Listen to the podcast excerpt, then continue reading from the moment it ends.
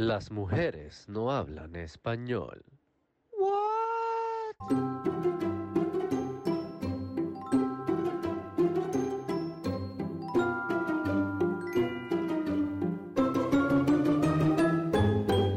tu abuelo y tu papá siempre te enseñaban cosas, ¿verdad? Como que, ah, como el martillo, cómo ponerte un condón, qué sé yo. Pero nunca te enseñaban cómo las mujeres hablan.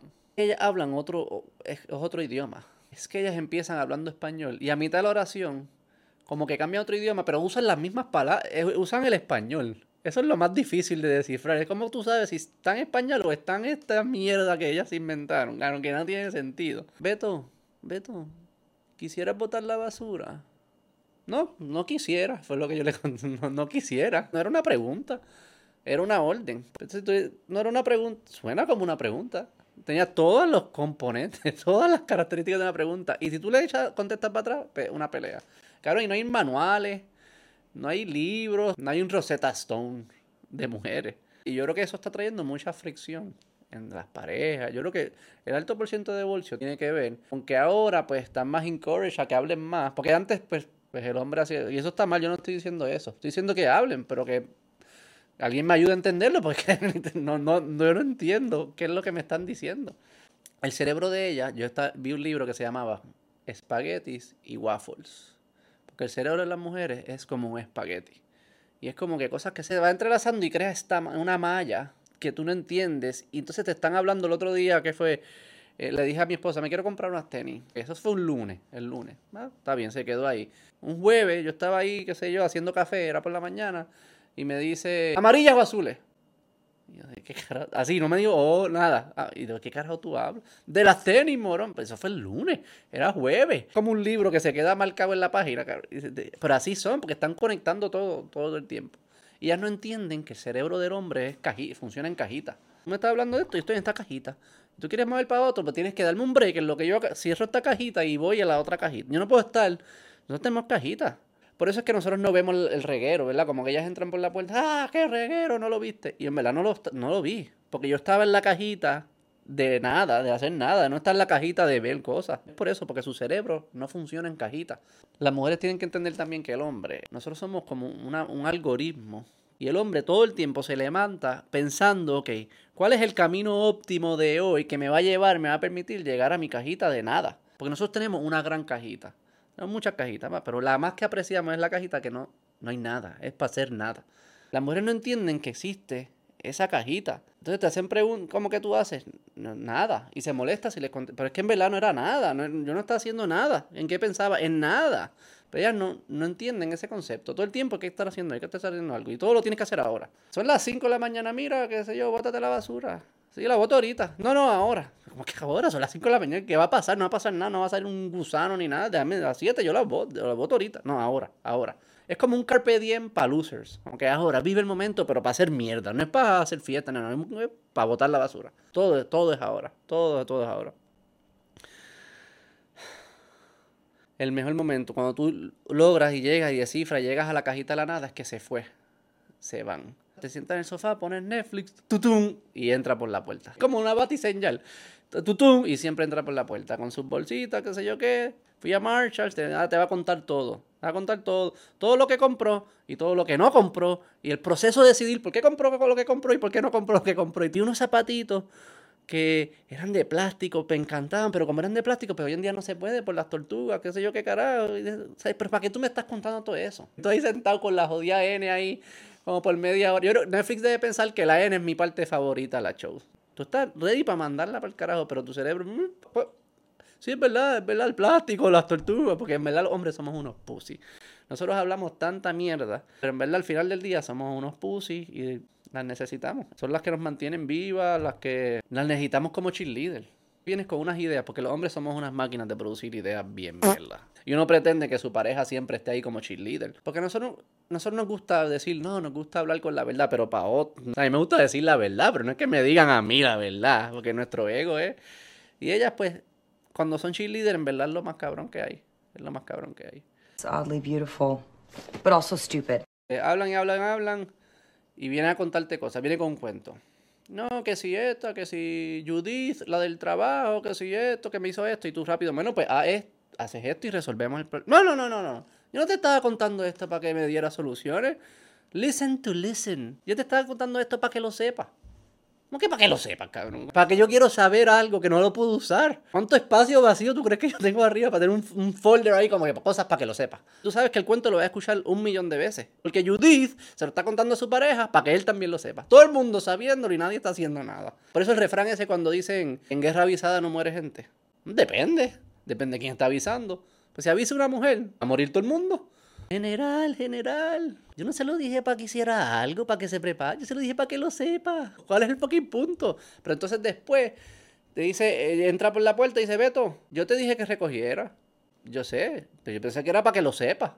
¿Entiendes? Ahí tú, uno, ese es el problema. Uno no sabe cuándo es que están hablando, de qué forma.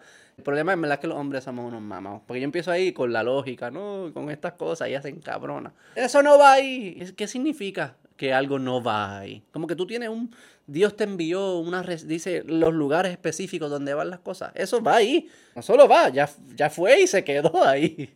Y ahí, ¡ay, se cabrona! Yo entiendo, está complicado. Como que tú llegas, que esté todo regado y que está tu tipo ahí, tu pareja, sentado con la N en pausa, ni se ha cambiado, ni se ha vestido, ni nada. Entonces, ¿qué tú vas? Y él te dice, nada. ¿Cómo que nada? Dime que estás tratando de hacer algo al menos. No, es que tú no entiendes el concepto de la nada. Mi mejor versión se encuentra en la nada. Y en verdad está cabrón. Si te casaste con un niño de 5 años que te contesta así. Eso está cabrón. Lo que yo nunca he entendido es te dicen, ah, tú eres un morón, qué sé yo. Yo no he cambiado, ¿entiendes? Como que siempre fue así. Lo que yo nunca he entendido es por qué no ajustan sus expectativas. Está bien, yo soy un morón, me lo llevas diciendo 10 años.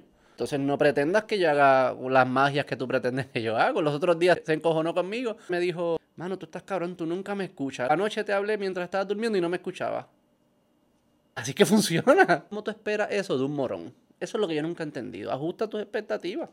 Pero es que yo creo que ellas no se casan contigo. Ellos se casan con una versión que ellas se imaginan a dónde tú puedes llegar con la intervención de ella. Ellos lo ven como queer eye, un show de esto está mejorando. Y dice, ok, Beto es buena materia prima. Que si yo intervengo y hago todos mis rituales y mi vudú y mi mierda y le hablo mi mierda y no me cayó la boca, Beto va a convertirse en esta versión bien cabrona. Pero pasan 10 años y dice como el proyecto ha fracasado, me había empeorado o solidificó las cosas que no eran buenas y las malas las abandonó y eso la frustra. Ahí las abuelas y las mamás están fallando. Tienen que decirles, mira, no cambian.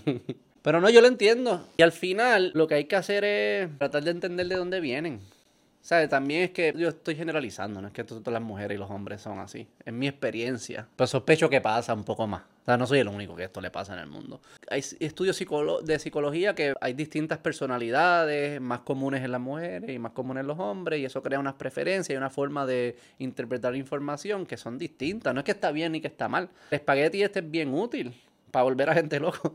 No, pero es bien útil como que poder estar conectando mil cosas. Y lo de las cajitas, pues es útil para otras cosas. Lo que hay que aprender es complementarse de esa forma. Y al final, saber que hay cosas que no las vas a poder entender. Hay cosas que yo jamás entenderé y cosas que ya jamás entenderé acá. Antes que reírse. También la que estoy haciendo, decírselo así, reírse y ya. decir, mira, en verdad tú estás loca para el carajo. Y yo sé que yo estoy loco para el carajo. Y a veces puede ser lo que hay. Y eso es lo que nos tocó. Si te pones a pensar, son boberías. ¿Qué carajo importa? Sí, hay como fricción y eso. Pero en verdad, sí, no es un problema de verdad.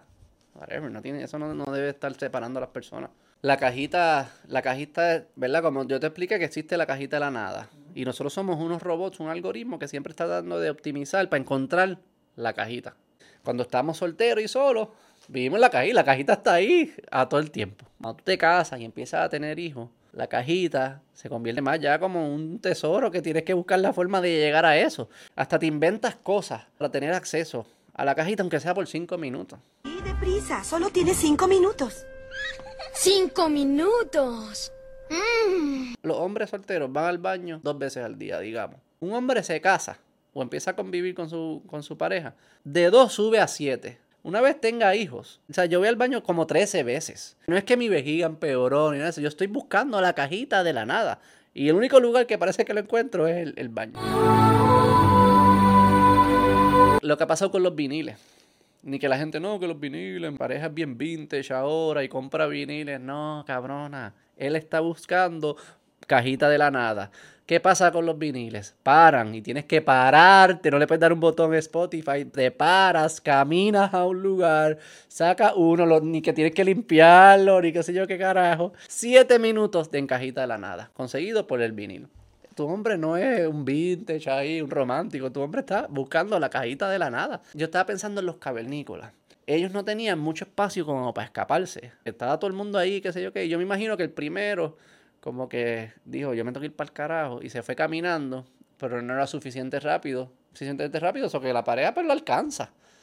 Entonces ahí es que empieza la industria de la transportación. la industria de la transportación empieza con hombres tratando de encontrar su cajita de la nada y no poder como que ganarle corriendo porque al final te cansa y qué sé yo, pues necesitas un método de transportación.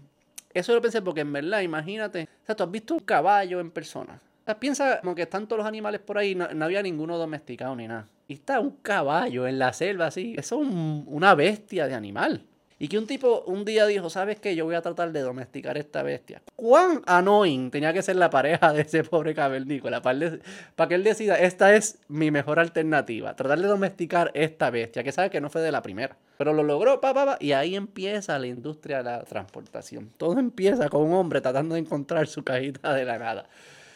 Y por eso es que los hombres están obsesionados con la transportación. Los hombres dicen, no, que si este carro, este carro de 0 a 60 en punto, qué sé yo qué carajo, este en un segundo, este... Porque todos los segundos cuentan. Ya hasta los animales. Yo siempre me reía cuando decían que los animales emigran, qué sé yo qué, porque les da frío. ¿Cómo que les da frío? Todos nuestros abrigos están hechos de la piel de esos cabrones. Eso es un tipo que se quiere ir.